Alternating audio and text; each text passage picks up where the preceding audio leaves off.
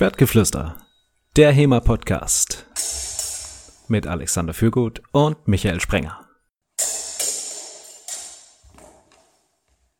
Schwertgeflüster, Episode 122, eine weitere Episode unter dem, man könnte sagen, großen Überthema bei Schwertgeflüster Experten interviewen Fechtmeister. Alex hat äh, neulich mal ChatGBT gefragt, ob es Schwertgeflüster kennt und, oh Wunder, es kannte uns und hat gemeint, wir seien ein sehr unterhaltsamer HEMA-Podcast zu, was war es, Alex? Ähm, historisches Fechten, also HEMA und besonders Langschwert und, ähm, und am, amüsante, unterhaltsame Interviews mit verschiedenen Fechtmeistern, oder? Äh, ja, genau. Also, dass er Langschwert gecheckt hat, hat mich schon ein bisschen überrascht und das wird von einem Team von Experten und Enthusiasten moderiert. ah, und wir diskutieren über Technik und Taktik tatsächlich und Waffen und Rüstungen. Ja, die enthusiastischen Experten, also Alex und ich, interviewen heute einen äh, weiteren Fechtmeister, nämlich den Thorsten Schneier von der Stahlakademie. In diesem Sinne, hallo Thorsten. Einen wunderschönen guten Tag. Heute ist das Thema Verein versus Unternehmen und wir haben uns dazu den Thorsten eingeladen, weil er beides kennt. Thorsten hat nämlich den äh, Verein Zonnhau mitgegründet aus ähm, Offenbach oder damals war es Offenbach, oder ist es auch noch, oder? Das ist korrekt, Offenbach ja, am Main. Ne? Und hat dann, das war so in den, also offiziell, wir haben es vorhin besprochen, war es so in den 99er, 2000ern. Und die Mythen um, die, um Zornhau gehen aber bis in die tiefen 90er Jahre zurück sozusagen. Und Thorsten hat dann im Jahr 2014 die Stahlakademie in Leipzig gegründet. Also Zornhau als Verein, später dann als äh, gemeinnützigen Verein und dann die Stahlakademie als, ja, als privatwirtschaftliches Unternehmen. Ist das, ist das richtig? Ist das, so? das, ist korrekt. Ja, ja, ich bin solo selbstständig und ähm, führe die Stahlakademie als ähm, ja, teilselbstständiges Unternehmen oder als nebenberufliche Tätigkeit so rum. Dann machen wir doch mal den ganz klassischen Einstieg. Wie bist du denn zum historischen Fechten gekommen? Ähm, ich ähm, war wie viele Leute aus der Kampfkunstszene in meiner Schulzeit ein eher unsportliches Kind und habe den Schulsport und vor allem auch die Institution Schulsport gehasst und bin erst nach der Schulzeit, als es keinen Zwang mehr gab und ich meine Individualität frei ausleben durfte, zum Sport gekommen und dann sehr schnell beim Kampfsport gelandet. Ähm, und äh, weil ich äh, Schwerter schon immer faszinierend fand und äh, mich für den Mythos Schwert begeistern konnte, habe ich damals mit ähm, natürlich mit japanischer Kampfkunst angefangen. Das war mehr oder weniger in den 90ern der einzige Weg, wie man sich auf so einer eher expertigen, nerdigen Basis mit ähm, Fechtkunst auseinandersetzen konnte. Das dachte ich damals zumindest. Ähm, und habe dann Kendo gemacht und nebenher ein bisschen Jaido und Kenjutsu. Ähm, ich glaube beim ersten DOC Frankfurt am Main. Und da hatte ich einen Kompagnon, ähm, mit dem ich zusammen Kendo betrieben habe, mit dem ich auch persönlich befreundet war, der Björn. Und Björn und ich fanden aber auch das Mittelalter super spannend und sind nebenher dann auch so ein bisschen ins Reenactment und in den Schaukampfbereich gerutscht und ähm, haben uns beide gefragt, ähm, wie es denn sein kann, dass eben die japanischen Kampfkünste so furchtbar etabliert sind und es da diesen komplexen äh, kampfkünstlerischen Unterbau aus, aus Techniken und Philosophien gibt, aber ähm, dass das äh, für die europäische Fechtkunst nicht zu geben scheint und haben uns da eben ein bisschen rein versenkt und irgendwann festgestellt, dass es doch tatsächlich ähm, auch hier ähm, eine Kampfkunst gab mit ähm, Quellen, in die man reinschauen kann und äh, dass es tatsächlich auch Leute gibt, die sich in Europa damit beschäftigen und diese Quellen suchen und versuchen, das historische Fechten in der Praxis zu rekonstruieren. Ähm, Und da gab es in, in Deutschland nichts Offizielles. Es gab ein inoffizielles Netzwerk aus äh, Schaukämpferinnen, ähm, die wir dann über ganz Deutschland verteilt kennengelernt haben, die regelmäßig nach äh, in die Slowakei gefahren sind und dort bei dem Fechtpionier Peter Koser Unterricht erhalten haben. Und dort habe ich dann das erste Mal ähm, äh, so eine richtige HEMA-Unterrichtsklasse kennengelernt. Wir haben Dusak-Fechten und Langschwertfechten und Rapierfechten gemacht. Ähm, das Ganze noch sehr schaukampforientiert, teilweise auch mit etwas für heutige Verhältnisse, naja, kruden Interpretationen, die nicht immer gestimmt haben, so aus der Rücksicht, aus der Rückschau. Ähm, und da bin ich dann zwei, dreimal hingefahren und ähm, habe mich dort unterweisen lassen und hier in Deutschland dann mit meinen Freunden und Freundinnen ähm, die Sachen wiederholt äh, und auch vorgeführt. Und ungefähr zur gleichen Zeit oder kurz nachdem ich da so reingestolpert bin, äh, haben sich dann auch in Deutschland die ersten Vereine gegründet. Äh, ganz vorne pioniermäßig dabei waren die Freifechter äh, um Stefan Dieke herum und dann kurz danach, glaube ich, Ochs aus München mit Hans Heim und den anderen Ochslern. Und man hat dann sehr schnell miteinander telefoniert und sich im Internet ausgetauscht und so ist das war, glaube ich, dann so der Kristallisationspunkt der deutschen HEMA-Szene. Und ich glaube, als dritter offizieller Verein kam dann um das Jahr 2000 rum der Zornhau e.V. dazu.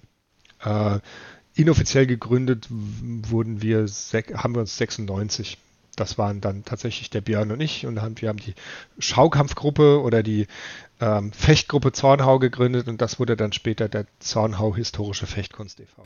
Björn ist äh, laut der Zornhau Homepage der Björn Wolf, ist das richtig? Richtig, ja, mit dem habe ich noch ganz, ganz losen Facebook-Kontakt, aber der hat dann ähm, das Fechten nicht äh, so intensiv verfolgt wie ich und äh, war noch viele Jahre bei Zornhau dabei und ist aber dann irgendwann ausgestiegen und hatte wichtigere Sachen zu tun, als mit gefährlichen Metallgegenständen rumzufuchteln.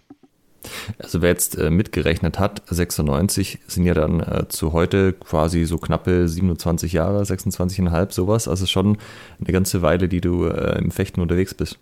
Ja. ich habe es tatsächlich schon länger nicht mehr in der Form ausgerechnet. Das stimmt, ja. Was war denn der Grund, dass ihr gesagt habt, ihr gründet überhaupt erstmal einen Verein? Denn wir haben ja jetzt die Episode heißt ja Verein versus Unternehmen quasi, aber rein theoretisch kommt ja da nochmal was davor, nämlich Zornhau so die ersten vier, fünf Jahre. Was war denn der Grund, dass ihr euch dann von so einer losen Interessensgemeinschaft, kann man ja sagen, zu einem Verein ähm, umstrukturiert ja. habt? Also zuallererst haben wir uns, wie so viele auch, im, im Park getroffen ähm, das hatte natürlich auch den Nachteil, dass man von Leuten komisch angeguckt wird und äh, erboste Omas die Polizei rufen und, ähm, und man nicht trainieren kann, wenn es regnet, weil dann die Waffen anrosten. Ähm, dann der zweite Schritt war dann tatsächlich eine, eine Reithalle. Dort hatten aber die Pferde Angst vor uns und mussten, mussten in Sicherheit gebracht werden, wenn wir kommen. Und außerdem äh, ist sandiger Untergrund, also so richtiger Sand, halt auch echt anstrengend. Und es war im Winter arschkalt. Ähm, wir haben also schnell eine Halle gebraucht und wie ja jeder, der einen Verein hat, äh, oder einen Verein leitet, weiß, kommt man äh, durch, über den EV sehr leicht an Hallenzeiten ran, über die Stadt. Und ähm, ja, so eine Vereinssatzung erleichtert es äh, einem, einem dann auch sehr, ähm, zum Beispiel äh, Gelder von den Mitgliedern zu nehmen. Wenn man das Ganze in so eine in so eine strukturierte Form bringt, dann weiß eben auch jeder, der sich dort anschließt, was Sache ist, worum es geht und wer der entsprechende Ansprechpartner ist. Und es hat doch dann auch die Arbeit sehr schnell routiniert und erleichtert, einen Verein zu haben. Und das zusammen mit dem Hallenthema hat äh, eben zur Vereinsgründung geführt und ich glaube, bei fast allen EVs ist es sehr ähnlich. Also Struktur und die Mietfrage mhm. und die äh, und natürlich die Gelderfrage. Ich nehme an, du warst dann wahrscheinlich auch im Vorstand, oder, wenn du das mitgegründet hast? Ja, also es war tatsächlich ganz am Anfang meine Idee und äh, wir haben dann auch ähm, aus, den, aus den ersten Leuten, die dort regelmäßig mitgemacht haben, den Vorstand äh, rekrutiert und man braucht ja mindestens sieben Leute. Ich ja. glaube, das ist immer noch so. ähm, für die Gründungsversammlung. Die haben wir auch gerade so zusammengekriegt und haben dann so ziemlich random ähm, die, äh, den Vorstand gewählt. Ähm, ähm, und dass ich dann den, den Vorsitz übernehme, war mehr oder weniger klar, weil ich auch da schon die meiste Organisationsarbeit äh, hatte und dort schon den Unterricht strukturiert habe. Und irgendwie fanden die Leute das natürlich, dass derjenige, der unterrichtet, dann auch den Vereinsvorsitz macht, obwohl das eigentlich überhaupt nichts miteinander zu tun haben muss. Und so hat sich das dann einfach ergeben und das ist dann einfach auch sehr lange so geblieben. Wie lange? Also wie lange warst du Vorsitzender von Zornhau e.V.? Ähm, ich glaube, zwölf oder dreizehn Jahre und insgesamt 15 Jahre war ich dort. Es kann auch ein bisschen, also ähm, nagelt mich nicht auf die einzelnen Jahre fest, aber das sind ungefähr die Größenordnungen. Also schon, man kann sagen, du hast wirklich ein paar Jahre Erfahrung als auch Vereinsleiter. Ja, ich glaube schon. Mhm. Und also ne, Schwertgeflüster ist ja immer äh, investigativ unterwegs und wir haben uns natürlich in deshalb die Zornhau-Webseite ganz genau angesehen. Und da gibt es die Rubrik Downloads und Thorsten hat ja gerade die Struktur angesprochen bei Zornhau. Und bei Zornhau geht das sozusagen so strukturiert. Also man hat zum Download hier die Dokumente Vereinssatzung, Trainingsordnung, Mitgliedsantrag, also kann wirklich sich in, äh, in die kompletten Vereinsdetails an äh, sozusagen einsehen. Und Zornhau geht sogar noch einen Schritt weiter. Es gibt das Zornhau-Kündigungsformular. Also bis von Anfang bis Ende wird man hier ganz strukturiert durchgeführt. Ich muss allerdings sagen, das ist erst nach meiner Zeit passiert. Ähm, der jetzige Vorsitzende, der großartige Alexander Klenner, ist Informatiker und der nimmt dieses Thema sehr ernst. Und Dokumentenverwaltung ist, glaube ich, auch so ein bisschen sein Ding. Du hast gesagt, so insgesamt so um die 15 Jahre warst du bei Zurnhau, hast also alle, alle Höhen und Tiefen des Vereinswesens mitgemacht. Kannst ja. du da ein paar Beispiele geben, wo du sagst, an der Stelle war es wirklich gut, dass wir ein Verein waren, dass wir diese Vereinsstruktur hatten? Und hast du vielleicht auch ein Beispiel, wo du sagst, boah, an der Stelle hätte ich mir gewünscht, ich hätte es einfach entscheiden können und da war das Vereinsgeklängel, das ganze drumherum ein bisschen eher hinderlich? Äh, jetzt seid ihr dann schon direkt bei eurem Kernthema, diese, diese Versus-Geschichte, also ähm, EV versus ähm, Unternehmen. Euer Podcast ist ja geradezu darauf ausgelegt, jetzt ähm, diese Vor- und Nachteile der verschiedenen Geschäftsform aufzuzählen, wenn ich das richtig verstanden habe. Ähm, ich denke, letztendlich ist es vor allem eine Typfrage, ähm, welche, welche der beiden Geschäftsformen geeigneter ist. Natürlich ist es auch eine Zielfrage, was man denn jetzt genau erreichen will. Ähm, für für, für uns damals, die wir jetzt vielleicht geschäftsmäßig nicht so furchtbar erfahren waren und vor allem einfach nur, nur irgendwie fechten wollten und einfach eine Halle gebraucht haben, war natürlich ähm, die EV-Geschichte ideal, denn sie ermöglicht es, ähm, zum Beispiel eine Halle anzumieten und Gelder zu kassieren, ohne dass man sich großartig zu mehr verpflichtet. Man muss zum Beispiel keine Steuererklärung machen, solange man noch kein äh, gemeinnütziger Verein ist und solange es alles unterhalb einer gewissen Grenze bleibt. Man kann, man kann Gelder einsammeln und ausgeben, ohne dass man jetzt äh, verpflichtet ist, das jetzt großartig bis ins kleinste Detail ähm, äh, zu dokumentieren. Man kann relativ frei entscheiden und ähm, es funktioniert sowieso alles auf freiwilliger Basis. Wenn ich keine Lust mehr auf die Geschichte habe, kann ich den Vorstand einfach verlassen und einfach so mitfechten. Ähm, das heißt, diese Ämter, äh, die nageln niemanden darauf fest, das jetzt für den, für den Rest seiner Zeit zu tun. Ähm, und deswegen ist das deutsche Vereinswesen natürlich super für Leute, die einfach zusammen etwas machen wollen und dabei auch ein bisschen Geld bewegen müssen, weil es, weil nichts im Leben umsonst ist. Ähm, ähm, das sind auf jeden Fall die Vorteile. Ich kriege schnell Struktur in mein Hobby äh, ohne mich jetzt finanziell zu weit aus dem Fenster zu lehnen und verteile die An Verantwortung einfach auf viele Schultern. Mhm. Wenn es mir nicht mehr gefällt, dann kann ich mich daraus zurückziehen oder kann die Sache gemeinsam beerdigen, ohne dass ich jetzt in ein großes finanzielles Risiko gerate. Ähm, die Nachteile ähm, liegen natürlich dann auch auf der Hand. In einem Verein ähm, kommen sehr viele völlig unterschiedliche Charaktere zusammen und jeder hat äh, volles Mitspracherecht. Das heißt, Vereine sind normalerweise basisdemokratisch strukturiert. Ähm, Vereinsvorstände werden gewählt und jedes Vereinsmitglied hat erstmal per se ein Wahlrecht. Und auf ähm, Jahreshauptversammlungen ähm, wird ganz viel durcheinander diskutiert und jeder möchte seine Meinung loswerden. Und der Vorstand ist natürlich auch verpflichtet, alle diese Meinungen zu berücksichtigen. Und man kann sich vorstellen, dass äh, Entscheidungsfindungen auf diese Weise dann auch ähm, eine ganze Weile brauchen können. Ähm, und, ähm, und dass das vereinsmäßige Handeln durchaus auch mal langwieriger und komplizierter wird. Das kann natürlich auch ein Vorteil sein, weil ähm, wie drücke ich mich aus, dass es diplomatisch klingt, weil, weil natürlich viele Meinungen auch äh, dafür sorgen oder viele Augen sehen mehr und äh, äh, dadurch, dass man alles drei oder viermal checkt und äh, viele Leute drüber gehen und ähm, man ganz viel Know-how und Meinung von allen Seiten einsammeln kann, ähm, die Sache auch sehr legitim ist und jeder hinter, hinter allen Entscheidungen steht. Der Nachteil ist natürlich, dass äh, viele Köche verderben den Brei-Prinzip und, ähm, und Menschen, die sehr ungeduldig sind und sehr schnell viel bewegen wollen, vielleicht auch schneller ermüden und äh, mhm. dabei auch verschleißen. Ja.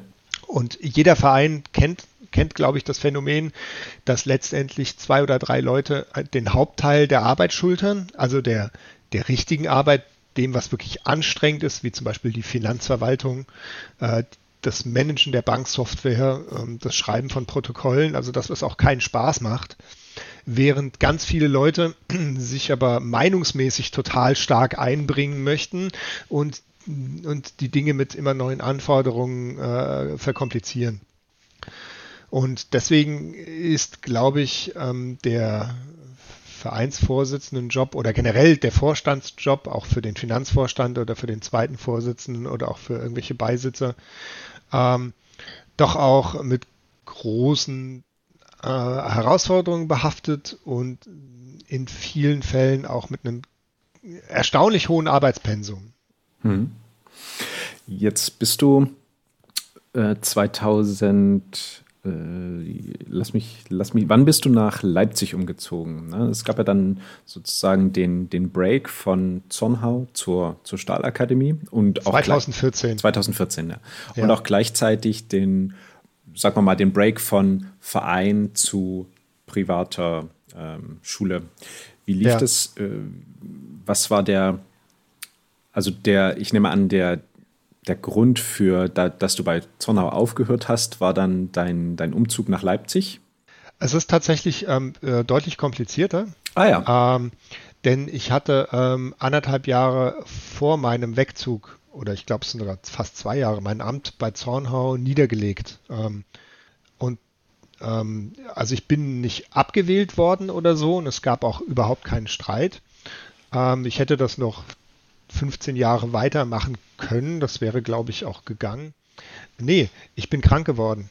Ähm, die Leute, die mich ein bisschen besser kennen oder mein, meine Social Networks verfolgen, wissen, dass ich ähm, äh, Multiple Sklerose habe. Das ist eine Nervenerkrankung, eine Autoimmunerkrankung, die das äh, Zentralnervensystem, insbesondere das Gehirn, äh, befällt und dort Entzündungsherde erzeugt.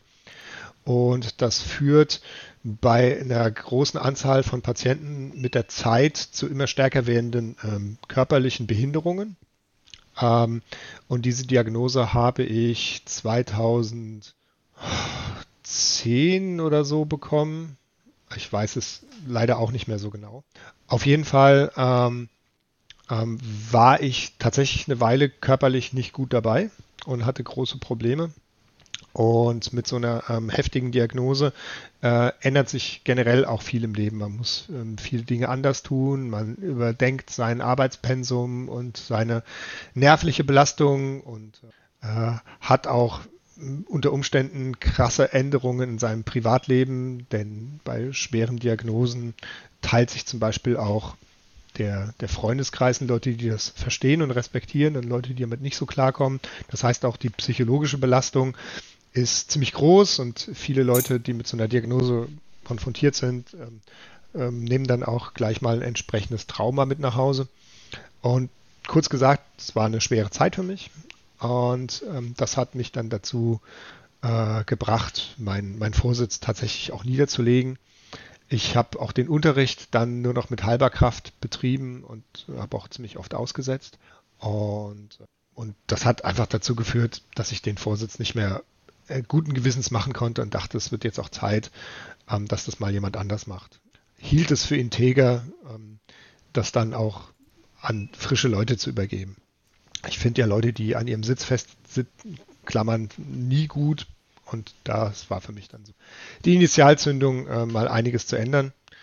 Ähm, und der Umzug 2014 ähm, kam daher, dass ich mit meiner Liebsten ähm, zusammenwohnen wollte und, und wir überlegt haben, ob wir nicht mal einen ganz großen Schritt gehen wollen und einfach zusammen irgendwo anders hinziehen. Sie hat keinen Job in Frankfurt gefunden. Ähm, in Leipzig hatten wir schon Connections und ich bin ja auch Musiker und in Leipzig, wo Musiker, mit denen ich zusammenarbeite. Ich hatte da also auch schon so ein soziales Netz und so ergab sich der Leipziger Umzug. Inzwischen ging es mir wieder ein bisschen besser, körperlich äh, sowohl äh, wie mental. Und, ähm, und ich konnte die Finger eben nicht vom Schwert lassen. und äh, dachte mir, jetzt will ich es nochmal wissen. Und ähm, es gab keine richtige große Fechtgruppe in Leipzig. Und genau wie bei Zorner damals dachte ich mir, na, da muss da halt wohl selbst eine gründen. Und dann stand ich eben vor der Frage, ob ich jetzt nochmal einen Verein gründe oder mal was ganz anderes ausprobiere. Und so kam es dann zur Gründung der Stahlakademie. Du hast dich dann dafür entschieden, was ganz anderes auszuprobieren. Ne? Also dich äh, solo selbstständig zu machen. Ja. Was war denn damit alles verbunden? Also auch im Sinne von, was musstest du erstmal für Informationen einholen oder war dir das zu dem Zeitpunkt schon alles bekannt, was da, welche Schritte da zu tun sind? Ähm, ich muss gleich voranschicken, es ist ja so ein bisschen fake, weil ich ja nicht komplett solo selbstständig bin.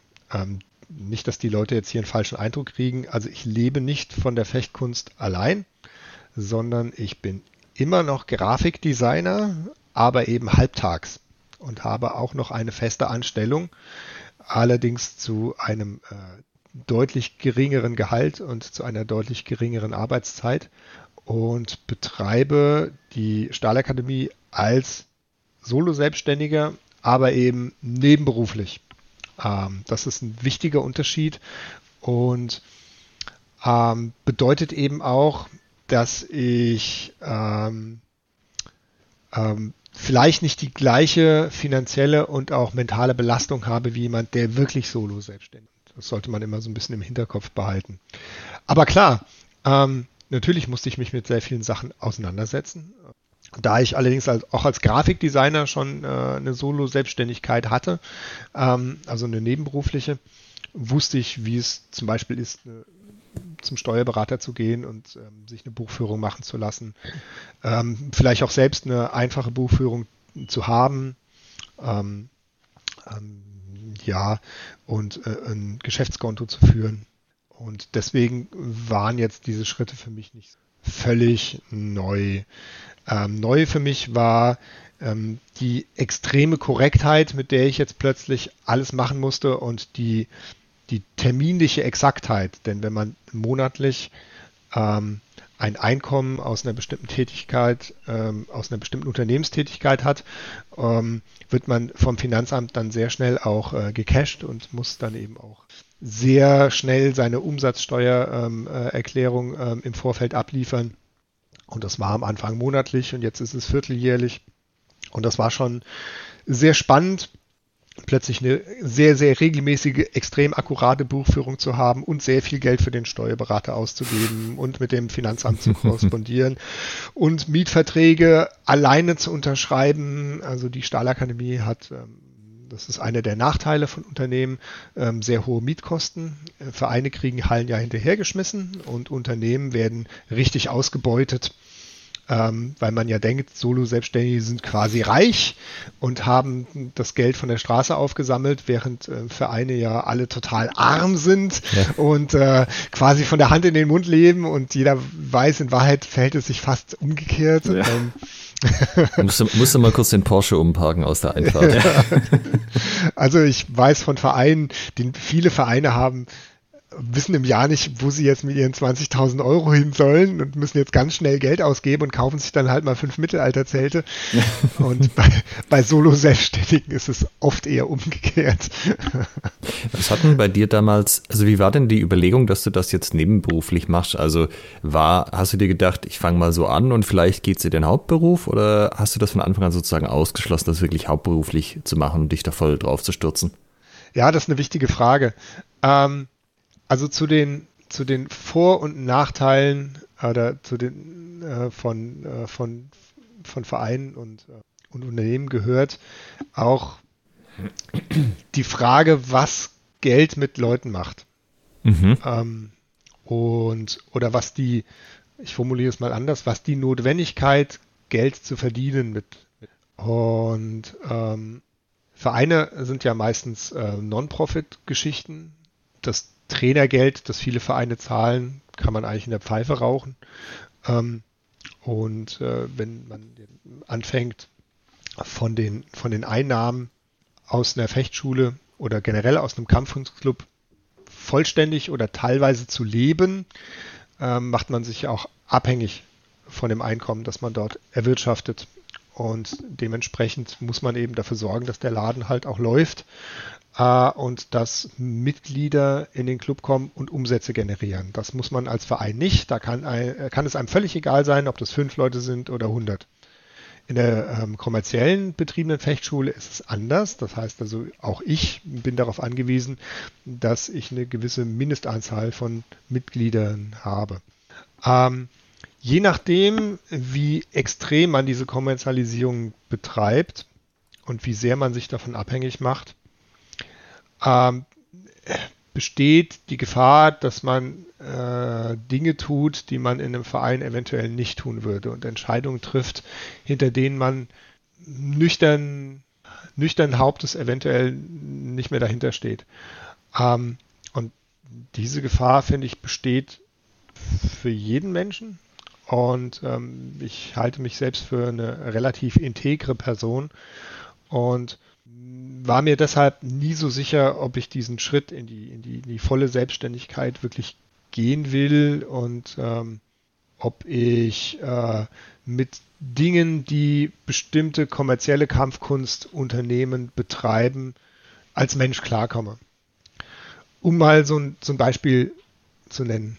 Ähm, viele, viele Kampfkunstunternehmen, die man so aus der Presse kennt oder aus dem Internet, betreiben Franchise-Geschichten. Das heißt also, die verkaufen ihr Logo und ihr Trainingssystem an andere Schulen und dann können die Trainer sozusagen in die, äh, in die Zentrale kommen und werden halt äh, gebrieft und unterrichtet und gehen dann in, ihren, in ihre Heimatorte zurück und machen da eine Schule auf und mit demselben Logo und dem Brand und unterrichten dann nach diesem System und drücken halt Geld in die Zentrale ab. Und damit dieser Geld, dieser konstante Geldfluss funktioniert, äh, muss man zum Beispiel auch die Ressource limitieren. Das heißt also, Schülerinnen bekommen oft weniger beigebracht, damit sie länger Unterricht nehmen müssen. Das heißt also, das Wissen äh, wird partitioniert. Ähm, die Kurse sind so designt, dass man nie alles auf einmal lernt, ähm, dass die Sachen aufeinander aufbauen, was jetzt erstmal furchtbar vernünftig klingt, aber sehr langsam aufeinander aufbauen und vor allem werden wichtige Dinge, die man eigentlich auch schon früher wissen und trainieren könnte, den Leuten vorenthalten. Und es wird so eine, so eine künstliche Hierarchie von, von Wissen und Technik geschaffen, die äh, eigentlich nicht so sehr dem Lernfortschritt dient, sondern, sondern äh, dafür sorgen soll, dass die Leute lange bei der Sache bleiben, äh, nach dem nächsten Wissensbrocken geiern und noch mehr Geld abdrücken. Und das gilt nicht nur für die Schülerinnen, sondern auch für die Trainerinnen, die dann auch nur partiell unterrichtet werden und äh, in so ein System aus verschiedenen Befähigungsnachweisen reingepresst werden. Das heißt, die dürfen auch bestimmte Sachen erst nach einer gewissen Trainerstufe weitergeben und, und so funktionieren halt diese vielen Kampfkunst-Franchise-Geschichten. Ähm, und das ist zum Beispiel etwas, ähm, was ich persönlich sehr verachte äh, und die Sache ist aber die, wenn man ähm, wirklich im großen Stil ähm, Geld verdienen will als Kampfkunstlehrer, bleibt einem oft gar nicht so viel anders übrig, als sich solche Systeme auszudenken. Ähm, man, muss, äh, man muss dann auf jeden Fall Standorte expandieren und kann nicht einfach nur an einem Ort bleiben, denn Städte haben äh, eine Maximalanzahl von Mitgliedern, die sie liefern können. Äh, man kommt da selten über die 100 Mitglieder von so einer Kampfkunstschule raus. Und wenn da wirklich Einnahmen reinkommen sollen, von denen man sich zum Beispiel auch in diesem schrecklich äh, geführten Land eine Rente aufbauen kann, braucht man mehr als einen Standort. Und all solche Fragen habe ich mir eben gestellt und bin dann letztendlich zum Schluss gekommen, dass ich eigentlich ähm, in dieses richtig krasse hyperkapitalistische Ding nicht reinrutschen möchte, sondern eigentlich ganz gut damit zufrieden bin, wenn ich lokal mein Ding mache. Ich könnte mir schon vorstellen, ein oder zwei Nebenschulen zu gründen, aber nur bis zu einem Grad, der mich moralisch nicht korrumpiert. Ähm, und konzentriere mich lieber lokal auf, auf meine Schüler und äh, präferiere ein ehrliches Tauschgeschäft, äh, Einkommen gegen guten Unterricht und damit bin ich völlig zufrieden und bei mir lernen die Leute sehr schnell alles und wenn sie dann einfach keine Lust mehr haben und kündigen und woanders trainieren gehen, ist mir das gleichgültig, beziehungsweise dann freue ich mich und äh, habe eine gute Arbeit gemacht. Und verhungern werde ich schon nicht. Jetzt hast du deine Schüler gerade äh, angesprochen, deine Schülerinnen und Schüler. Wie viele hast du denn aktuell in der Stahlakademie? Das fluktuiert so ein bisschen zwischen ähm, 60 und 90 Leuten, je nachdem, wie die Wirtschaftslage gerade ist und wie viel Geld die Menschen haben. Das ist ja aber eine, eine Anzahl, da träumen viele Vereine von. Das kann sein, ja. Also das Aber es gibt auch Vereine, die haben mehr. Also in, in München zum Beispiel, wo ganz viele äh, reiche Leute leben. Äh, ich glaube, Ox hat über 100 Mitglieder. Ich glaube, die haben sogar 200 oder so. Ich, keine Ahnung. Ähm, nein, aber ich denke, die meisten Städte ähm, äh, haben das Potenzial, dass man so 50 und 150 äh, Mitglieder ähm, in, so eine, in so eine Kampfkunstschule motivieren kann. Aber alles darüber ist, glaube ich, schon mit einem extrem großen Werbe- und Marketingaufwand verbunden, den ich auch gar nicht leisten möchte. Also ich mache immer nur so viel ähm, Marketing, äh, wie ich persönlich ähm, motiviert bin zu betreiben. Und wenn es irgendwie so marktschreierisch wird, dann steige ich innerlich schon wieder aus. Du hast jetzt, du hast gesagt, du bist Solo-Selbstständiger, aber du hast ein Gewerbe oder bist du Freiberufler? Das ist ja das ist ein kleiner ähm, Unterschied. Tatsächlich ähm, äh, kann ich das inzwischen bei mir wird es immer komplizierter, ähm, weil ich äh, also äh, was äh, das Fechten betrifft, bin ich Freiberufler und mhm. Ich habe aber inzwischen auch ein Gewerbe anmelden müssen, weil ich inzwischen auch als äh, Künstler unterwegs bin und Leute tätowiere ja. und wieder was ganz anderes angefangen habe. Ähm, aber, aber ja, aber so, die, die Stahlakademie betreibe ich Freiberufler und habe kein Gewerbe angemeldet. Mhm. Kann, also ich bin mir sicher, unsere Hörer und auch mich interessiert an dieser Stelle natürlich brennend, wie du das jetzt, also welche, welche Rolle auch bei deinem Einkommen die Stahlakademie spielt. Ist das jetzt mehr so ein, es läuft halt auch nebenher und es trägt sich oder ist es schon so, dass da auch, also quasi als Ausgleich dafür, dass du nur halbtags arbeitest, auch ein ausreichend großes Plus reinkommt, dass du da auch eben von leben kannst und nicht verhungern musst? Ähm, zwischendrin. Ähm, beides ist richtig. Ähm, also ich könnte von der Stahlakademie alleine auf gar keinen Fall leben. Äh, andererseits sind die Einnahmen äh, da, die ich daraus generiere, schon groß genug, dass sie einigermaßen ähm, äh, den Umstand kompensieren, dass ich meinen Hauptjob äh, nicht mehr vollständig äh, als, na, als, als Vollzeitkraft ausführe. Ähm, die Wahrheit liegt irgendwo zwischendrin.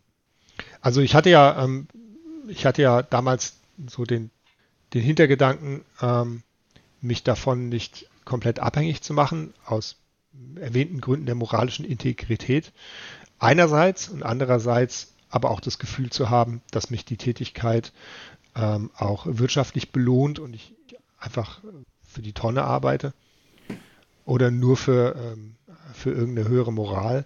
Und genau das ist passiert. Also du hast dich sozusagen auch, sag mal mal, einfach auf mehrere Säulen aufgestellt, ähm, sodass auch wenn jetzt unverhofft irgendeine wegbricht, du immer noch ein, sagen wir mal, gesundes Leben führen kannst. Das ist korrekt, ja. Mhm. Also was ich hier auch interessant finde, auch nachdem du das jetzt mit deiner Diagnose angesprochen hast, du hast ja die Stadtakademie 2014 gegründet ja. und da warst du so 38, 39. Das ist äh, also die HEMA-Szene ist jetzt noch nicht so alt, das heißt, es sind immer noch viele Leute, die relativ jung sind, aber ich nehme so wahr, das ist ein Alter, wo viele Leute dann HEMA auch äh, spätestens dann quasi an den Nagel hängen, weil ja. da haben sie dann schon Familie gegründet oder mhm. mhm körperlich mhm. ist irgendein Problem und so. Und dass du dann aber den Schritt gemacht hast, zu sagen, nee, ich fange jetzt nochmal neu an, sogar mit einem Modell, was auch nochmal mehr von einem unter Umständen abverlangt, ja. ähm, weil da eben mehr Verantwortung auch an dir hängt. Ähm, ja, und das, das dann auch noch mit Krankheit, also das finde ich schon äh, ziemlich respektabel an der Stelle, muss ich sagen. Hm, danke. Ähm, es war tatsächlich ähm, äh, eine Art von ähm, Selbstverteidigung ähm, und hatte so eine Art von, von, das klingt jetzt ein bisschen esoterisch, aber Wiedergeburt zur Folge. Ähm, also Multiple Sklerose zwingt die Leute dazu, krass über ihr Leben und ihre über ihr körperliches Befinden und auch ihre, über ihre eigene Körperlichkeit nachzudenken. Und, ähm, und viele Leute, die diese Diagnose bekommen, lassen sich total gehen und machen überhaupt keinen Sport mehr aus Angst, sich zu überanstrengen. Und ich hab, bin ja so ein Science Guy, das heißt, ähm, ich schaue mir ganz gerne die, die Quellen an und die Studien, äh, die es zu einem Thema gibt und glaube an äh, die segensreiche Wirkmacht der Wissenschaft. Und ähm, habe mich damals mit dem Thema extrem intensiv beschäftigt und sehr schnell gelernt, dass Sport und MS sich überhaupt nicht ausschließen, sondern dass tatsächlich zum Beispiel schweres Widerstandstraining äh, eine der wirkungsvollsten Therapien ist, äh, wenn man diese Diagnose bekommt, neben den Medikamenten, die es gibt, die auch sehr wichtig sind. Ähm, und habe dann äh, tatsächlich mit ernsthaftem Krafttraining angefangen und habe mich auch, ähm, was das Ausdauertraining äh, betrifft, sehr motiviert. Und als ich dann mit der Stahlakademie richtig losgelegt habe, war ich tatsächlich in der Form meines Lebens. Also ich war deutlich stärker, deutlich athletischer und bin es auch heute noch als die meisten meiner Schüler, wenn sie bei mir anfangen. Und, ähm, und ähm, tatsächlich hat dann auch der, äh, der Anspruch, der mit einer äh, kommerziellen Fechtschule einhergeht, ähm, gewisses persönliches Beispiel darzustellen, auch dazu geführt, dass ich diesen, diesen, diesen Anspruch an mich selbst und meine Athletik auch aufrechterhalten habe. Und das ist ähm, eine der Dinge, die meiner Meinung nach auch für ähm, eine unternehmerische Tätigkeit als Fechtmeister ähm, sprechen. Um, die, die, die, die Beispielfunktion. Ähm, man ist ja selbst sein bestes Aushängeschild. Es gibt äh, so bei den, bei den Vereinen ähm, oft nicht so eine hohe Motivation, ähm, auf einem sich auf einem körperlichen Level zu bewegen, gerade als, als Trainer, ähm, dass diese, diese Beispielfunktion richtig gut verkörpert. Und ich glaube, dass in den kommerziellen Fechtschulen der, der, der Druck, ähm, fit zu sein und athletisch zu sein, stärker auf den Trainern lastet. Aber das mag, das mag ich mir auch jetzt nur so zurechtlegen im Nachhinein. Ist das dann auch der Grund, ähm, dass das bei der Stahlakademie sehr stark in den Vordergrund gestellt wird? Also wenn man die Homepage liest, äh, kommt das immer wieder vor, dass eben körperliche Fitness auch ein zentraler Bestandteil von eurem Trainingsprogramm ist? Das spiegelt einfach, also die Stahlakademie spielt ja im Grunde mehr oder weniger meine Einstellung als, als Fechtlehrer wieder. Mhm. Ähm, und, ähm, und, mir war ähm, der Fitness- und Athletikaspekt in der Kampfkunst immer sehr wichtig. Und ich finde, das ist auch ein, eigentlich das Normale. Also wenn man sich mal andere ähm, Kampfsportarten anguckt, und zwar auch dort, wo es wirklich ernst wird, keine Ahnung, Boxen oder MMA oder auch ähm, die etwas ehrgeizigeren ähm, äh, Budo-Geschichten, dann stellt man fest, dass dort äh, die körperliche Athletik sehr krass im Vordergrund steht. Und ich finde, da hat HEMA noch einiges nachzuholen und hat auch inzwischen viel nachgeholt. Also ich finde, inzwischen sind sehr viele äh, führende HEMA-Fechter unglaublich fit und unglaublich athletisch und das gefällt mir sehr. Aber trotzdem hat HEMA immer noch so ein bisschen so den den, den, den leichten Touch, dass es so ein bisschen nerdig ist und das körperliche Fitness so ein bisschen schlecht geredet wird. Und, ähm, und da versucht die Stahlakademie gegenzuhalten und vielleicht ein anderes Beispiel ähm, äh, zu verkörpern. Schwertgeflüster hat hier übrigens auch schon gegengehalten, falls ihr euch erinnert, Folge 115. Äh, da ging es ums Athletiktraining. Wenn ihr noch nicht diese Folge gehört habt, dann nach dieser hier direkt mal reinhören. Hat, hat mir auch gut gefallen. Ich empfehle sie. ähm, du hast mir noch gar nicht so drüber geredet, was eigentlich deine. Du hast ja jetzt erwähnt, du bist auch Grafikdesigner. Ja. Hm, hast du das, was ist da eigentlich dein Hintergrund? Hast du das gelernt? Hast du studiert? Ähm, du bist ja auch Künstler. Also, wie, wie kommt es eigentlich zu deinen anderen Einnahmequellen? Was ist da so ein bisschen dein Hintergrund? Du hast ja auch äh, an dieser Stelle noch erwähnt, ähm, ein sehr schönes Shirt zusammen gemacht mit den äh, Jungs und Mädels von Eight Openings. Ähm, da, Stimmt, da kann man sozusagen ja. Thorstens, Thorstens Werke bewundern und am Leib tragen, wenn man das möchte. Ähm, was ist da dein Hintergrund? Wie kommt es dazu? Ähm, ich bin tatsächlich ähm, kein studierter Grafikdesigner, ähm, weil ich in den 90ern direkt nach meinem Abitur in den Job eingestiegen bin und zwar als, als Game Artist. Mhm. Ich habe ähm, in den frühen 90ern, ähm, ich habe eigentlich schon während meines Abiturs als äh, Game Designer nebenher gearbeitet und auch schon ein bisschen ähm, Kohle nebenbei verdient, indem ich für ähm, erst für den Ami Commodore Amiga und dann für den und dann für den PC für diverse äh, Game-Unternehmen im Rhein-Main-Gebiet ähm, Grafiken geliefert habe und bin dann nach meinem Abitur nach meinem Zivildienst bei Sunflowers eingestiegen. Ähm, ah, krass, so Siedler und so. Ja, ja, genau. Die Firma gibt es, glaube ich, inzwischen nicht mehr. Ähm, aber äh, die Leute kennen natürlich die Anno-Reihe. Ähm, und ein paar andere äh, Games aus, aus, der, aus der Schmiede. Und da habe ich äh, tatsächlich ähm, mehrere Jahre gearbeitet und bin dann von dort aus in den Agenturbetrieb gerutscht und habe dann Games äh, für die Werbeindustrie und für ähm, äh, irgendwelche Konzernkunden äh, gebaut. Und von dort aus wiederum bin ich dann ins User Interface Design gerutscht und dann ähm, bei einer bei einem Softwareunternehmen in Frankfurt gelandet und da bin ich jetzt schon sehr lange und sorge dafür, dass, dass sich Handy-Apps gut bedienen lassen. Ah, also auch so ein bisschen in die Usability-Schiene. Ja, ja, genau. Ja. Also du, du arbeitest dann nämlich an äh, Remote ähm, mit dem Ich arbeite, genau, ich arbeite äh, nur noch re remote für Frankfurt. Und mhm. Das ermöglicht mir natürlich auch äh, viel äh, zeitliche Flexibilität und die kann ich natürlich dann auch profitabel ins Fechten investieren. Oder in einen coolen Podcast hier. Oder das, ja. Mhm. Wenn du, du hast ja jetzt über zehn Jahre Erfahrung als Vereinsvorstand, du hast inzwischen knapp zehn Jahre Erfahrung als ähm, Leiter einer kommerziellen Schule ich muss da mal kurz rein, äh, reingrätschen. Das ist sehr ungewöhnlich tatsächlich. Das haben wir und Thorsten auch eingeladen, weil dieses Spannungsfeld Verein Unternehmen wird ja gerne mal diskutiert, aber man muss ehrlicherweise sagen, kaum jemand hatte Erfahrung mit beiden Welten. Also wenn überhaupt nur als Schüler.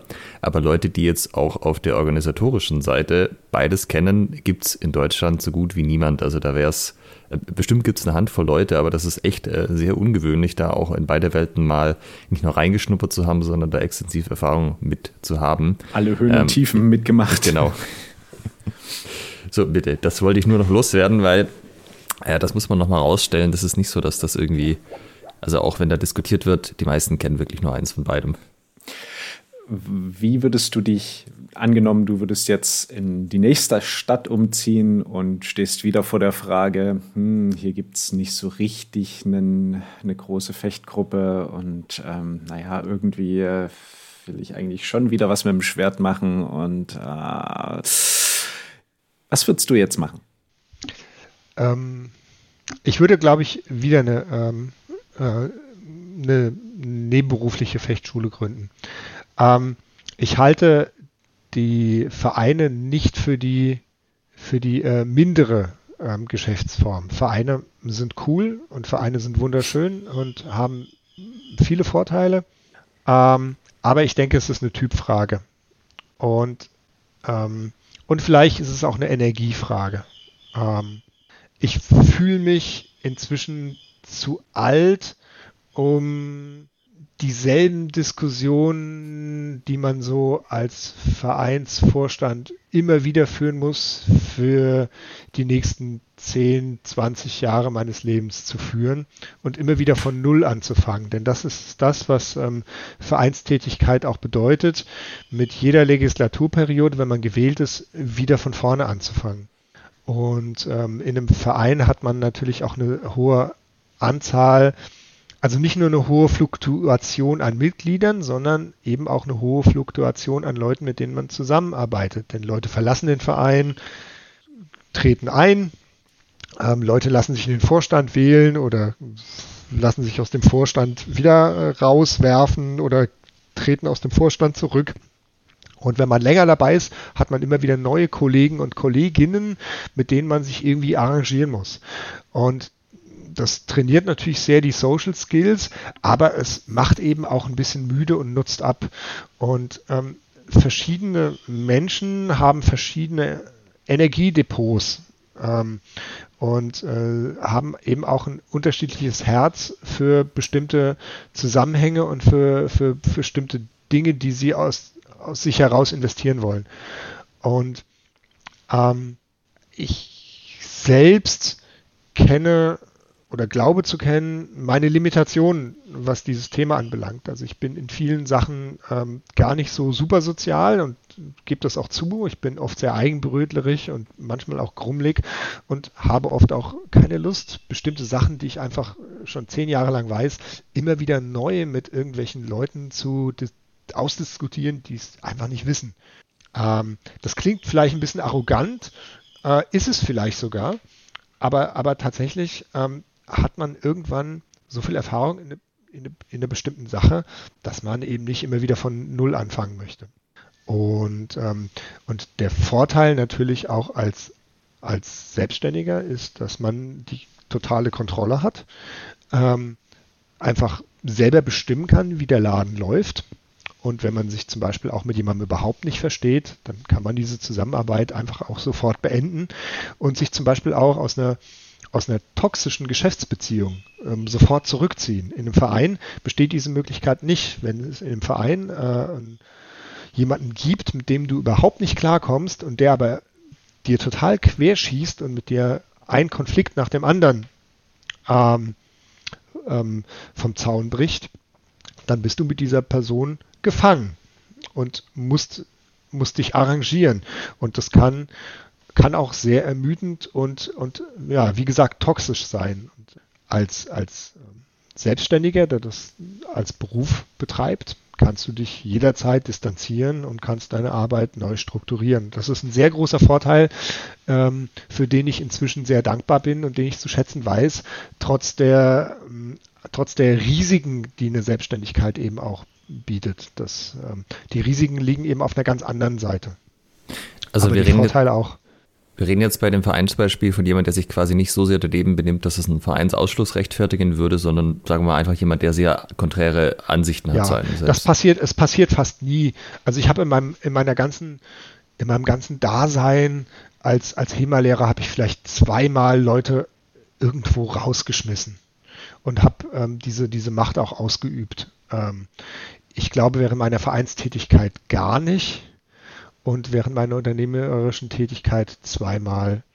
Ähm, nee, also tatsächlich ist es so, ähm, dass man im Leben immer wieder Menschen trifft, mit denen man sehr gut klarkommt und auch welche trifft, mit denen man nicht so gut klarkommt. Und eine, eine Selbstständigkeit ähm, gibt dir natürlich viel mehr Freiheiten, dir die Leute zusammenzusuchen, mit denen du dein Ziel optimal erreichen kannst, während Vereine einfach grundsätzlich und immer einen Schnitt durch die Bevölkerung darstellen und du musst einfach mit den Leuten arbeiten, die sich da einfinden. Ähm, das ist für viele Leute eine Chance und eine sehr gute Sache. Für manche Leute, die wie ich vielleicht so ein bisschen mehr Wert auf ihre eigene Individualität legen und auf ihre eigenen Vorstellungen, ist es auch schwierig. Und ich habe einfach gemerkt, nach 15 Jahren Tätigkeit, dass ich nur, nur bedingt der Typ ähm, für die totale Demokratisierung so eines Gemeinschaftswesens bin. Aber vielleicht ist das einfach auch, ähm, äh, vielleicht ist das einfach auch eine logische Entwicklung äh, aus einer gewissen Erfahrung heraus. Denn ich stelle immer wieder fest, wenn ich mit den Leuten von damals spreche, die äh, diese ganzen HEMA-Vereine der ersten Stunde gegründet haben, dass es denen oft genauso geht und die auch von sich berichten, dass sie sich auch durch diese Vereinstätigkeit sehr abgenutzt haben, jetzt auf der mentalen Ebene. Ähm, ähm, und höre durchaus bei vielen den Wunsch raus, auch mal ähm, ihr, ihr, ihr Trainingsumfeld wirklich komplett alleine so zu strukturieren, wie es für sie zielförderlich erscheint. Und ähm, ich glaube, die, da denken schon auch viele Leute darüber nach, mal eine Schule nach eigenen Vorstellungen zu gründen. Die wenigsten tun es dann aus praktischen Überlegungen, aber ich glaube, mit der Erfahrung kommt auch so ein bisschen der Wunsch danach, dass es auch mal einfach eine Weile nur läuft, ohne dass man sich wegen allem ein Diskussionsdeckchen stricken muss. Ähm, ja, ich glaube, das ist halt so, gerade nach den Jahreshauptversammlungen, dass man da so rausgeht und sich denkt, oh Leute, Leute, Leute, dass wir einfach sagen können, wir machen das so, das wäre schon das, alles viel einfacher. Und das Schlimme ist, das denkt ja jeder. Ja, also ja, genau. alle, alle, die aus dieser Versammlung rauskommen, denken ja das Gleiche, aber über die anderen. Ja. und, und dieses Problem, dieses Problem habe ich nicht, weil ich keine fucking Jahreshauptversammlung habe. und das, das heißt aber auch, dass ich niemand anderen nerve, sondern, ähm, sondern die Leute, also die meisten Leute in so einem Verein gehen ja auch einfach nur zum, zum Unterricht und sind, sind froh und glücklich, dass sie die Arbeit nicht machen müssen. Ähm, und das ist eben in so einer ähm, etwas kommerzieller gefühlten, geführten Schule genauso. Ist das was, was du irgendwie an die Leute kommunizieren musst vielleicht sogar oder gehen die von automatisch davon aus so? Also dieses bei allem mitreden Ding ist ja auch was, ich weiß nicht, ob das schon ist, wenn die Leute in den Verein kommen und sich dann halt über die Zeit entwickelt, weil das halt so eine Grundstimmung ist. Ähm, und, oder ja, gehen die Leute, wenn sie zu dir kommen, eh schon davon aus, naja, das ist halt die Stadtakademie, das ist das Unternehmen vom Thorsten, Thorsten ist der Boss, der sagt halt, wo es lang geht und dann machen wir das halt so und das wird dann auch nicht mehr in Frage gestellt. Ähm, äh, Vereine, ähm, Vereine versuchen ja die ganze Zeit, die Mitglieder aktiv dazu zu bewegen, im Verein aktiv zu werden. Mhm. Das waren jetzt sehr viele Aktivitäten auf einmal in einem Satz. Ähm, das heißt also, man, man lädt die Leute ständig ein. Es gibt diesen Ausschuss und jene Arbeitsgruppe und hier wird jemand gesucht, der den Grillabend organisiert. Und da wird rumgefragt, ob nicht doch jemand Lust hat, den nächsten Finanzvorstand zu machen habt ihr denn schon dieses oder jenes gepflegt und wollen wir nicht alle mal zusammen die Schwerter polieren und so weiter ja. und so fort. Das heißt also, man ist ständig dabei, den Leuten hinterher zu rennen und versucht, die ranzuholen. Ähm, als, ähm, als selbstständiger Fechtlehrer ähm, geht man automatisch davon aus, dass man einen Service anbietet und dass man sein Zeug selber auf die Reihe kriegen muss und dass man den, die Verpflichtung hat, den Clubmitgliedern ein gutes Trainingsumfeld zu liefern, ohne dass die sich großartig drum kümmern müssen. Ähm, natürlich gibt es auch bei uns Clubrituale, bei denen die Leute auch mithelfen sollen, aber das ist deutlich weniger ähm, intensiv und für die Leute vielleicht auch nervig als in einem Verein. Also ich mache sehr viel mehr selbst. Ähm, äh, dafür ist der Mitgliedsbeitrag auch teurer. Das ist so ein bisschen der Deal. Und ich glaube, ähm, also es ist gar nicht so sehr die Frage, ob irgendwie irgendetwas gemacht wird, was ich sage, denn in, im Training ist es ja sowieso wichtig, dass es eine klare Struktur gibt und ein, ein, ein, ein Fechtlehrer in einem Verein kann genauso mit genauso viel Autorität auftreten wie jemand äh, in einer ähm, firmenmäßig betriebenen Fechtschule. Also ist es quasi auch schon die Einstellung, mit der du beziehungsweise eben die, die Führung jeweils rangeht im Verein halt so, ich wünschte, die Leute würden mir helfen und mir da irgendwie unter die Arme greifen oder das abnehmen und für dich halt ein, naja, der Standard ist, ich mache das selber und äh, wenn jemand hilft, ist schön, aber ich gehe erstmal davon aus, dass es meine Aufgabe, mich darum zu kümmern, so ein bisschen. Das ist, das ist richtig. Also es ist schon ein, ein, prinzipieller Unterschied. Wobei ich dazu sagen muss, ähm, und ähm, an der Stelle ähm, entschuldige ich mich schon mal äh, an die entsprechenden Leute, dass ich sie bisher ein bisschen unterschlagen habe. Äh, die Stahlakademie hat inzwischen einige sehr, sehr, sehr kompetente Mithelfer. Ich habe nämlich Co-Trainer ausgebildet, beziehungsweise mache das noch. Unter anderem den wunderbaren Tobias Prüher, oder den Sascha Hartleb. Und jetzt neu als Adept ähm, äh, bekommt gerade der äh, Herr Aaron Dönselmann eine Ausbildung äh, zum, zum Fechtlehrer der Stahlakademie von mir. Und die unternehmen Unterricht, die übernehmen äh, Unterricht bei mir ähm, und werden dafür auch bezahlt und machen das sehr, sehr, sehr gut. Und ohne deren Mithilfe wäre die Stahlakademie, glaube ich, ein ganzes Eck langweiliger. Ähm, dies gesagt, bekommen aber auch diese Trainer von mir ähm, neben der Bezahlung ähm, auch Waffen gestellt und ähm, bekommen von mir natürlich auch die ganze Unterrichtsinfrastruktur gestellt, ohne dass sie selber etwas bezahlen oder vorbereiten müssten. Das heißt also, die Trainingswaffen, die ich gekauft habe, die können die natürlich auch mitbenutzen, Präsentationsmaterialien oder auch mal ein, ein, ein, ein Videoprojektor.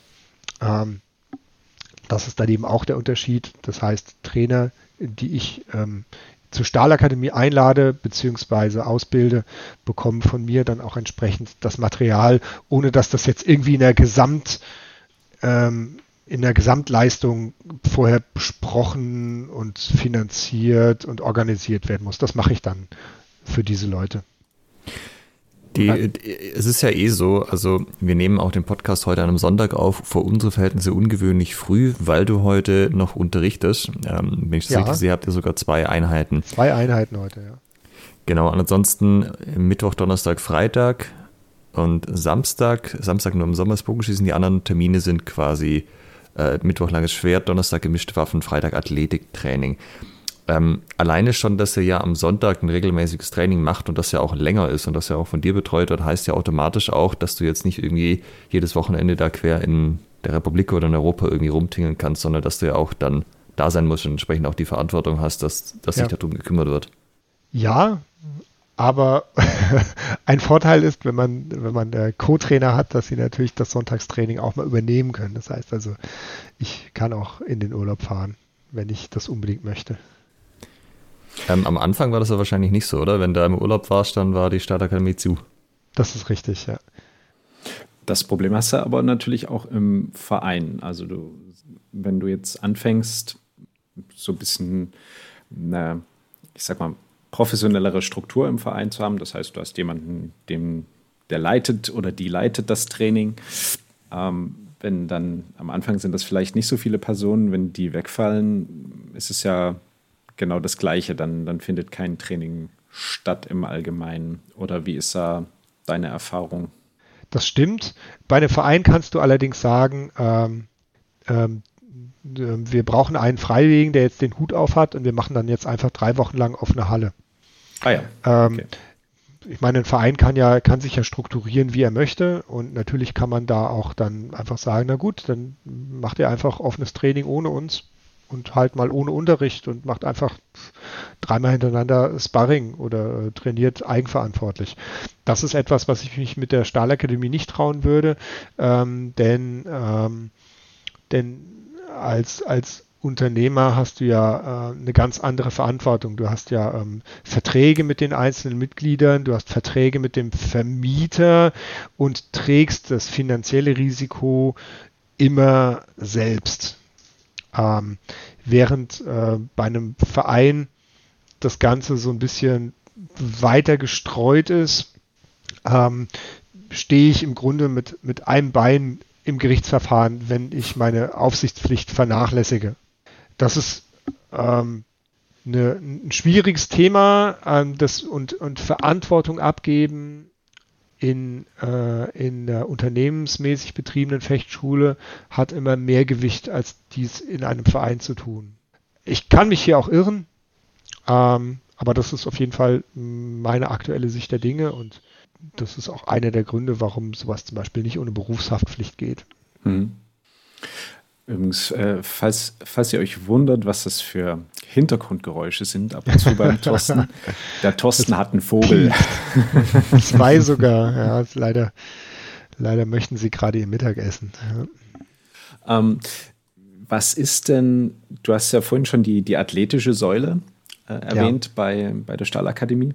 Was sind denn weitere Ziele, die du verfolgst als, ich sag mal, als Schulziele oder als Ziel für jemanden, der oder die jetzt in deine Schule kommt, in die Stahlakademie kommt? Was, was ist es für ein Weg, den man da einschlagen kann? Wo kann es hingehen? Wo soll es vielleicht deiner Meinung nach hingehen? Wo darf es nicht hingehen? Ähm, ja, so ganz, ganz pathetisch formuliert ist der Weg des Schwertes ja ein höchst persönlicher. Und ähm, die, ich finde, äh, die, die alten Kampfkünste haben dem Menschen ganz viele unterschiedliche Aspekte ähm, zu bieten. Mein Ziel als Lehrer ist es, ähm, den Leuten diese Faszination so umfänglich und breit gefächert wie möglich zu vermitteln da gibt es eben ganz viele Aspekte. Also es gibt Leute, es gibt Leute, die wollen einfach nur einmal in der Woche zu ihrer Fechtschule gehen und ein bisschen trainieren und den, den Alltag vergessen, sich ein bisschen auf der Maske rumklopfen lassen und dann sind die glücklich. Und das ist auch völlig okay. Das sind oft Leute, die nur ein paar Jahre dabei sind und dann suchen die sich ein anderes Hobby. Ähm, und das ist ein völlig verständlicher Wunsch und ähm, und diesen, diesen, diesen Wunsch nach regelmäßigem Ausgleich, den bietet man als äh, Fechttrainer natürlich zuvorderst an. Dann gibt es Leute, die wollen ganz tief in die Geschichte einsteigen und das sind oft Menschen, die eher aus der Reenactment- und Mittelalter-Ecke kommen und die vor allem diesen akademischen Aspekt ähm, sehr schätzen, das Arbeiten mit den Quellen, ähm, vielleicht auch den, ähm, den mittelalterlich-folkloristischen Charakter der Fechtkunst, ähm, das, das ganze Hintergrundwissen ähm, über die ähm, Epoche, aus der unsere Fechtquellen stammen. Ähm, das heißt, ähm, ich versuche ähm, diese, diese, diese Arbeit mit Quellen auch regelmäßig ins Training mit einfließen zu lassen und biete da auch ähm, äh, Workshops an, die sich auch wirklich vor allem auf den theoretischen und akademischen Hintergrund der Fechtkunst berufen. Dann gibt es Leute, die sind sehr ehrgeizig, und wollen fit werden mit der Kampfkunst und, und mögen vor allem den, den selbstoptimierenden Charakter, den Kampfkunst bietet. Das heißt, ähm, die Athletik, das, das Stärkerwerden, äh, vielleicht auch die Härte daran. Ähm, auch ein sehr legitimer Wunsch, der sich auch in den äh, mittelalterlichen Quellen widerspiegelt. Ähm, eine andere Form des Ehrgeizes kann sein, ähm, sich im Turnierwesen zu engagieren und ähm, im, im, im, im, freien Gefecht einfach gut zu werden, einen hohen Score zu erreichen, andere Leute aus dem Feld zu schlagen und auf Turnieren äh, zu glänzen und sich einen Namen zu machen. Auch das ist ein völlig legitimes Ziel, etwas, was ich zum Beispiel nie hatte, auch deswegen, weil die sportlichste Zeit meines Lebens, wo ich noch auf diesem Peak gewesen wäre, vorbei war, als bevor die Turnierszene so richtig in Gang kam. Aber wenn jemand das möchte, dann unterstütze ich ihn dabei und äh, der eine oder andere bei uns ist inzwischen auch im, im, im Bundeskader des DDHF. Ich glaube, zum Beispiel der Cornelius Ziersich ist jetzt äh, im, im HEMA-Kader für Rapier. Ja, genau. Ah, genau, ja. Ähm, ja, you name it. Ähm, was möchte ich nicht? Ähm, es gibt es gibt bestimmte Aspekte der internationalen HEMA-Szene, mit denen komme ich nicht so klar. Mm, unter anderem mit einer Tendenz, ähm, Klingwaffen als Waffen der persönlichen Selbstverteidigung hochzustilisieren.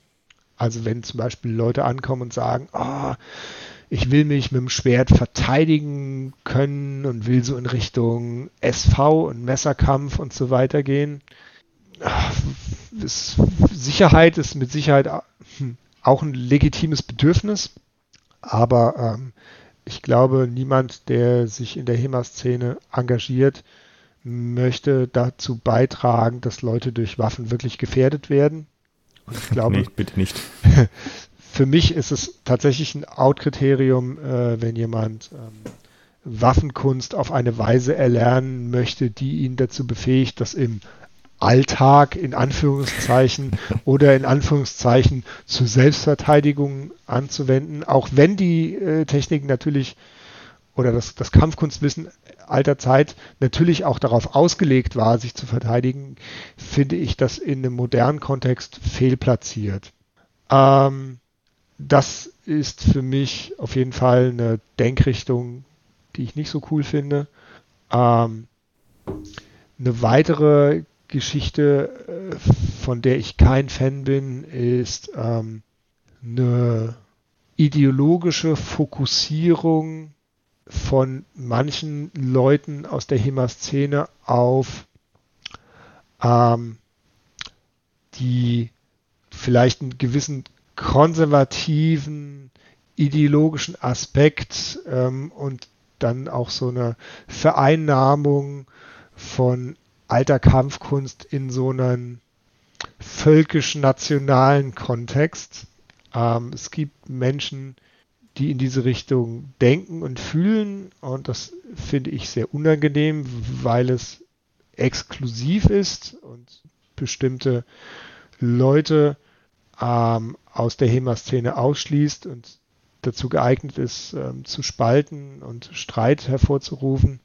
Um es kurz zu fassen, ich mag keine Nazis in der HEMA-Szene und bin da auch schon mehrfach offen aufgetreten und habe mir auch Sänge geholt.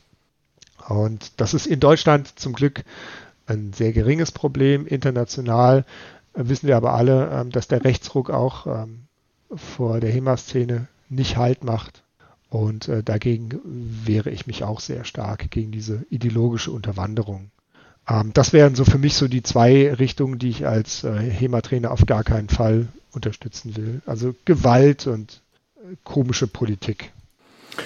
Zum Thema Selbstverteidigung. Die einzige Ausnahme ist natürlich unsere Episode 100, wie man sich mit Schwertkampf erfolgreich gegen Zombies verteidigen kann. Sehr wichtig, ja. Mm, jetzt ist es ja so, du bist ja eben von Zornhau weg und Zornhau gibt es heute noch. Und ja. das würde aber jetzt in dem Maße nicht mit der Stahlakademie funktionieren, oder? Also wenn du sagst, wir ziehen nochmal irgendwo ganz woanders hin. Wie meinst du das? Was? Naja, also bei Vereinen, wenn halt einer den Verein verlässt, auch wenn es jemand war, der sehr zentral war, kompensiert der Verein das ja meistens. Da fährt man vielleicht ein bisschen das runter an Programm, was man macht. Aber dadurch, dass das ja dein Unternehmen ist, ist die Stahlakademie. Das heißt, wenn du jetzt da irgendwie weggehst und jetzt, also auf eine Art weggehst, wo du jetzt nicht nochmal weiterhin den Unterricht in Leipzig machen würdest, dann müß, würde ja die Stahlakademie an dem Punkt wahrscheinlich enden, oder? Das glaube ich nicht. Ähm, also ein, ein Fehler, den viele Leute machen, ist sich selbst ja so ein bisschen für die totale Offenbarung zu halten, ähm, sich, sich selbst sehr wichtig nehmen und denken, äh, dass sie völlig unentbehrlich seien. Ähm, ich war auch äh, bei Zornhau damals sehr, sehr, sehr maßgeblich äh, involviert und habe den Verein, glaube ich, schon stark geprägt. Und trotzdem fanden sich dann nach meinem nach meiner Amtsniederlegung ähm, schnell Leute, die die Funktion sehr gut übernehmen konnten und auch frischen Wind in die Sache gebracht haben. Und ich glaube, dass das auch für Unternehmen gilt. Ich bin mir ziemlich sicher, ähm, dass wenn ich die Stahlakademie an einen meiner Co-Trainer übergeben würde und der hätte Lust dazu, das ist natürlich wichtig, dass die intrinsische Motivation da ist, ähm, dass das auch jemand anders machen könnte. Ähm, ich habe die Leute ja gut ausgebildet, die können ja was. Ob, ähm, ob das dann noch die Stahlakademie ist und ob das dann in meinem Sinn wäre, steht ja auf einem völlig anderen Blatt. Ähm, aber ähm, das setzte ja voraus, dass ich jetzt äh, meinen Sinn über andere stelle, was ich nicht unbedingt tue. Ich kann letztendlich nur das vertreten, was ich selber mache und anerkennen, dass andere Leute Dinge anders tun. Das heißt aber nicht, dass ähm, die das unbedingt schlechter machen oder dass, dass ich der Meinung bin, dass das nur so ähm, sein darf, wie ich mir das vorstelle. Also ich weiß, dass ich in meinem direkten Arbeitsumfeld bestimmte Gegebenheiten brauche, äh, damit ich funktioniere. Ich bin mir aber auch sicher, dass wenn ich in einem Arbeitsumfeld nicht mehr anzutreffen bin, dass dort Dinge trotzdem weiter funktionieren. Eben anders. Ja, das, das, ist ja erstmal okay. Ja. Ja, das ist interessant, weil ich bin jetzt halt davon ausgegangen, ne, wenn das jetzt irgendwie dein Unternehmen ist, dass wenn, wenn der Thorsten nicht mehr da ist, dann würde halt da würde es halt heißen, wir lösen das Unternehmen auf oder es zieht halt den Firmensitz um und dann, dann wäre das das erstmal gewesen. Ähm, ich meine, die Leute an sich sind ja erstmal nicht weg. Also da, ich denke schon, dass ich ja. etwas finden würde. Aber ja, du meinst, es könnte auch die, die Stahlakademie sein oder quasi der Nachfolger davon? Oder wie Darüber habe ich tatsächlich nie nachgedacht, weil ich gar nicht vorhabe, umzuziehen. das es wäre jetzt schon ein bisschen arg spekulativ. Ich dachte halt in diese Richtung, ähm, weil gerade wenn man was frisch aufbaut, zumindest geht das mir so, überlegt man halt auch, ähm, auch wenn jetzt gesundheitlich irgendwie Dinge mal über die Jahre immer wieder aufkommen, wo man sich vielleicht auch fragt, was wäre denn, wenn ich aufhören müsste, ja. würde das weiter existieren und ähm, also mir wäre das schon ein Anliegen, dass nicht heißt, wenn ich irgendwie raus bin, dann bricht irgendwie alles zusammen, sondern dass es so ja. gut aufgebaut ist, äh, von den Leuten her auch, dass das einfach weitergeht, dass man so ein bisschen auch was jetzt nicht an die Nachwelt hinterlässt. Ich habe noch vor ein paar Jahre zu leben, aber zumindest, dass die, ähm, dass das halt einfach weitergeführt wird, dass die ganze Arbeit, die mal reingesteckt wird, auch einfach sich weiterträgt. Ähm. Ja, ich denke auch. Also sollte ich ähm, mal äh, in eine Situation kommen, in der ich ähm, zum Beispiel körperlich nicht mehr in der Lage bin, ähm, Fechtkunst ähm, auf einem Niveau auszuführen, das ich nicht peinlich finde, ähm, oder einfach sich mein Lebensschwerpunkt oder mein Interessenschwerpunkt so sehr verlagern, dass ich der Meinung bin, ich muss jetzt wirklich was komplett anderes machen, dann denke ich, wäre es kein Problem, ähm, Strukturen zu hinterlassen, die es äh, anderen Fechterinnen möglich machen, äh, das mehr oder weniger mindestens genauso gut, wenn nicht sogar besser weiterzuführen. Ähm, und zwischen äh, eine Sache komplett äh, fallen lassen und, äh, und oder komplett weiter bestehen zu lassen und sozusagen als Subunternehmen irgendwie an jemand anderen abzugeben, gibt es ja ein riesiges Spannungsfeld an Möglichkeiten. Also da ist ja alles ja. denkbar. Also ich kenne Leute, die haben ein Unternehmen ähm, quasi dann eingegliedert in ihr neues Unternehmen, sind weggezogen, aber haben die, äh, haben die alte Sache trotzdem noch weiter betrieben und haben nur alle paar Monate mal nach dem Rechten geschaut und geguckt, was der Geschäftsführer dort macht. Und ansonsten natürlich selbst auch weiter profitiert ähm, und sich ein Mitspracherecht oder ein Vetorecht behalten. Mhm. Also, aber das ist wirklich extrem spekulativ und für mich zurzeit überhaupt nicht interessant, denn äh, mir geht's super und ich habe furchtbar viel Spaß und ich glaube die anderen auch und ähm, ja, Du hattest ja vorher bei dieser ganzen äh, Vorstellungsdiskussion-Geschichte auch gesagt, so, ja, da hattest du keine Lust drauf, die nächsten 10, 15 Jahre das noch irgendwie weiterzumachen. Also auch dieses, wenn du jetzt nochmal neu gründen würdest. Ähm, das war jetzt kein, kein so dahergeredet, oder? Sondern so, das ist tatsächlich so der Plan in Leipzig bleiben, starke Akademie weiter, noch eine ganze Weile? Ähm, Im Moment ähm, ist es das, ja. Also ähm, das, das, das Schöne, äh, wenn man sein Hobby äh, zum Beruf oder zum Nebenberuf macht, ist ja, ähm, dass, ähm, dass man es nicht als Belastung empfindet. Ja. Ähm, sondern, sondern ich würde ja sowieso fechten, egal was ich tue, äh, was ich sonst so mache. Ähm, äh, deswegen ähm, ähm, kann ich es auch genauso gut richtig machen. Ja. Das heißt also auch die, äh, die Sachen, die du dir quasi bei der Gründung oder vor der Gründung gedacht hast, die Gedanken, die du dir gemacht hast, was auch deine Erwartungshaltungen waren, das ist zum Großteil eingetreten, kann man das so sagen? Ja, schon. Also tatsächlich lief es am Anfang ähm, sogar auf eine Weise, ähm, die ich mir nicht, ähm, die ich mir tatsächlich äh, nicht, äh, nicht gedacht habe. Also wir hatten, ähm, also ich hatte, ich habe damals ein Startseminar gegeben.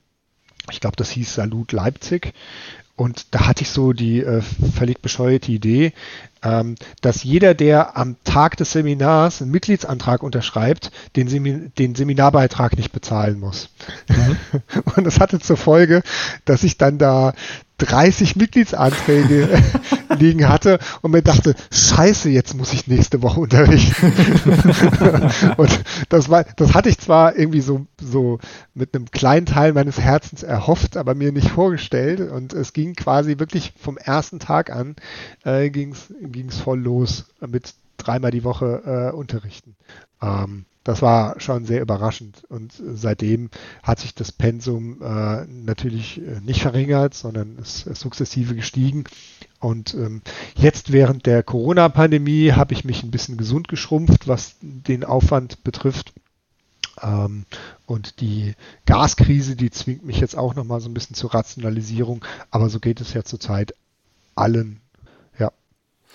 Nein, aber ich ähm, habe vor, das äh, in der Form weiterzuführen ob ich mal ähm, eine zweite Schule gründe in der Nachbarstadt oder nicht, das weiß ich noch nicht. Alle Leute verlangen das ständig, wollen, dass ich das tue. Ähm, ähm, ich muss drüber nachdenken. Im Moment nicht so große Lust. Aber ich erinnere mich auch dran, glaube ich, als das losging mit der Stadtakademie, da hast du ja auch auf äh, also auf mehreren Kanälen irgendwie so ein bisschen auf dich Aufmerksamkeit gemacht. Ich erinnere mich auch an noch, ich glaube, was war das, ein Poetry Slam oder Science Slam oder sowas, wo du dann auch auf der Bühne standest und über Schwert erzählt hast. Das, das war aber schon drei Jahre oder drei, vier Jahre nach der Gründung. Ah, okay. Ja, aber das, das hat sich so ergeben. Äh, ähm, ich habe ja schon erwähnt, ich bin Science Guy und ähm, gehe selbst ganz gerne ähm, auf ähm, Science-positive Veranstaltungen und irgendjemand hat irgendjemandem erzählt, was ich tue und die kamen dann auf mich zu und äh, wollten, dass ich einen Vortrag halte. Und da ich äh, keine Mikroangst habe, habe ich das dann auch gemacht. War ein bisschen albern, aber Coole Aktion. Ja, wir kommen so langsam zum Ende des Podcasts. Ähm, du hast jetzt viel, gerade, gerade eben sozusagen noch viel äh, zur, zur Stahlakademie be berichtet. Gibt es denn was, wie dich unsere Hörerinnen und Hörer unterstützen können? Gibt es da aktuelle Projekte oder sagst du, ach, kommt einfach zur Stahlakademie, werdet Mitglieder, kommt zu meinen Seminaren? Wie kann man dich unterstützen? Ähm, tatsächlich gar nicht. Ich brauche eigentlich gar keine Unterstützung. Ähm, ähm, wenn ihr aus Leipzig seid, kommt gerne mal vorbei oder lasst es. ähm, ich freue mich auf jeden Fall darauf, euch kennenzulernen. Äh, wichtiger ist mir, dass alle Leute, die sich irgendwie für das Thema ähm, interessieren, zusammenarbeiten und sich engagieren. Das heißt, egal wo ihr herkommt, ähm, gründet Fechtschulen, geht zu euren Fechtschulen, unterstützt eure Trainerinnen, seid cool, seid dabei und wir sehen uns auf dem nächsten großen Event. Ja, sehr schön. Ich muss aber doch noch eine Frage stellen, äh, bevor ja. wir wirklich zum Schluss kommen. Also sehr viel von dem, was du jetzt über die Startup-Akademie erzählt hast, klang sehr gut. Also die Sachen, die du gedacht hast, sind eingetreten. Du hast sehr positive Einstellungen. Du grinst auch hier die ganze Zeit, was unsere Hörer jetzt nicht sehen können. Ähm, Gibt es denn auch, also was ist also das klingt jetzt so wie, ah ja, das ist ja ideal, das mache ich irgendwie auch, aber es wird ja sicherlich auch Dinge geben, die, die nicht so nett sind. Oder was ist das, was irgendwie, was du am schwierigsten findest an diesem, dass es ein Unternehmen ist oder was dich am meisten nervt? Ähm, also zum einen natürlich das Risiko.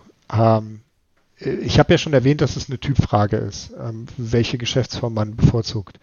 Und sobald man anfängt, ähm, für sich selbst Einkommen zu erwirtschaften, steht man sofort in diesem Land zumindest bei diesem komplizierten Steuersystem als Solo-Selbstständiger mit einem Bein im Grab. Es ist tatsächlich so.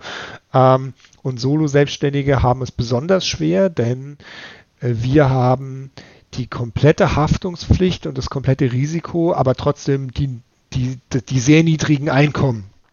Ähm, man muss sehr exakt Buch führen, man äh, steht sehr schnell beim Finanzamt in der Kreide, man muss seine Steuererklärung sehr exakt machen. Ich gebe einen Haufen, Haufen Geld für Steuerberatung aus. Ähm, und diese, diese geschäftliche und auch steuerrechtliche Seite ist etwas, was, glaube ich, viele Leute am Anfang unterschätzen und was zu einer sehr großen Belastung führen kann. Ich muss auch, ich bin auch ständig dazu gezwungen, größere Summen äh, im Voraus bereitzuhalten für den Fall, dass das Finanzamt zum Beispiel ähm, irgendetwas falsch berechnet und einfach mal so 5000 Euro von unserem Konto einzieht. Das kann jederzeit passieren und man muss darauf vorbereitet sein und man muss diese Reserven ansparen.